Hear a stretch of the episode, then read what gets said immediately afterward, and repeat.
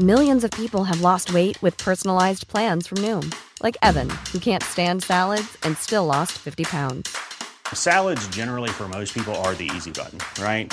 For me, that wasn't an option. I never really was a salad guy. That's just not who I am. But Noom worked for me.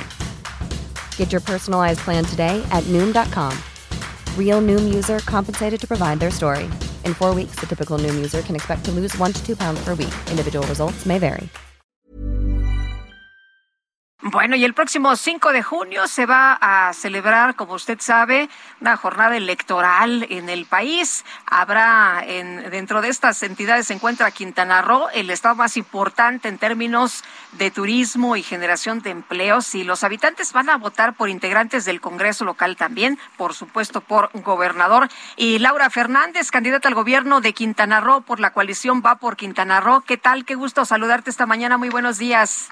Buenos días, Lupita. Buenos días, Sergio. Muy buenos días a todo tu auditorio. pues, Laura, ¿cómo van las cosas? ¿Cómo van eh, los números? ¿Cómo van la campaña? Cuéntanos todo.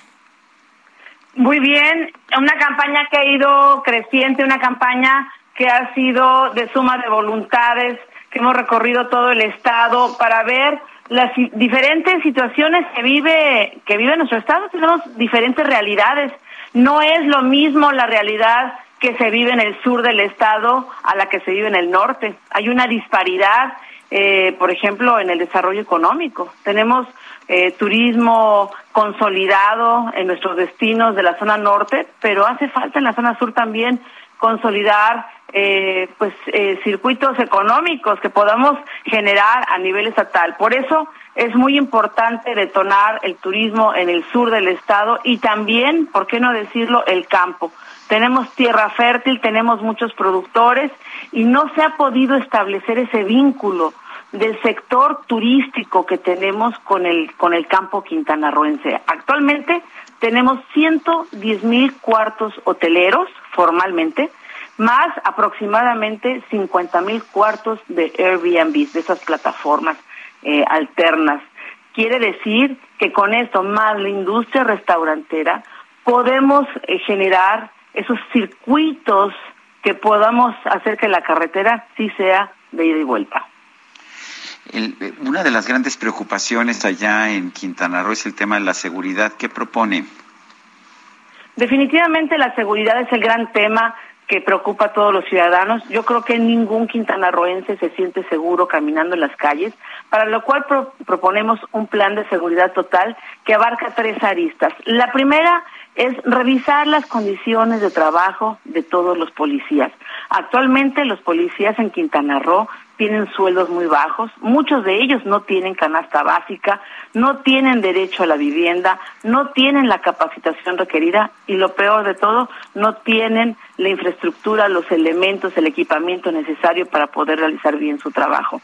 Vamos a revisar estas condiciones. En segunda, en segundo término, la segunda lista es seguir, tener continuidad en el proyecto que hizo este gobierno del estado. En este, en este sexenio se realizó, se construyó el C5. El C5 es el centro de inteligencia donde están las Fuerzas Armadas, donde está la Guardia Nacional, donde están las policías estatales y, por supuesto, las municipales, protección civil, bomberos, pero este centro estratégico necesita ojos y brazos en todo el Estado. Es importante que en nuestro quinquenio hagamos una gran inversión en cámaras, en tecnología, en también capacitar a nuestro personal para que se pueda desdoblar, para poder hacer de este un proyecto que pueda ser rentable. Nada más volteemos a ver al estado de Yucatán, que es el estado más seguro del país, según las estadísticas. Y esto no es obra de la casualidad. Ha sido un proyecto que ha tenido continuidad a lo largo de tres sexenios. Y la tercera arista, y la más importante, el poder atacar el problema de raíz. Cuando yo fui presidenta municipal del municipio más joven de aquí de mi estado, que es Puerto Morelos, tuve la oportunidad de tener un intercambio cultural y turístico con la ciudad de Medellín, Colombia. Y yo les preguntaba, ¿qué hicieron para poder mejorar su seguridad? Y me dijeron que sí, hicieron todo eso que estamos platicando, pero que lo que verdaderamente les funcionó es cuando fueron a las colonias a trabajar con la gente. Por eso vamos a crear esta tercera arista para atender y fortalecer el tejido social, crear eh, grupos, comités en las colonias donde tengamos promotores deportivos, promotores culturales, ¿por qué no promotores cívicos que permitan generar comunidad, que, que integremos a, los jóvenes, que integremos a las familias en una actividad que eh, los aleje de, de los malos pensamientos, de las malas obras y poder generar una preparación integral. Y también atender a nuestra niñez, a nuestros jóvenes desde sus centros de estudio. Vamos a crear las escuelas de tiempo completo. Es importante que le dediquemos estrategia y tiempo e inversión a la formación de las nuevas generaciones. El problema se tiene que atacar de raíz.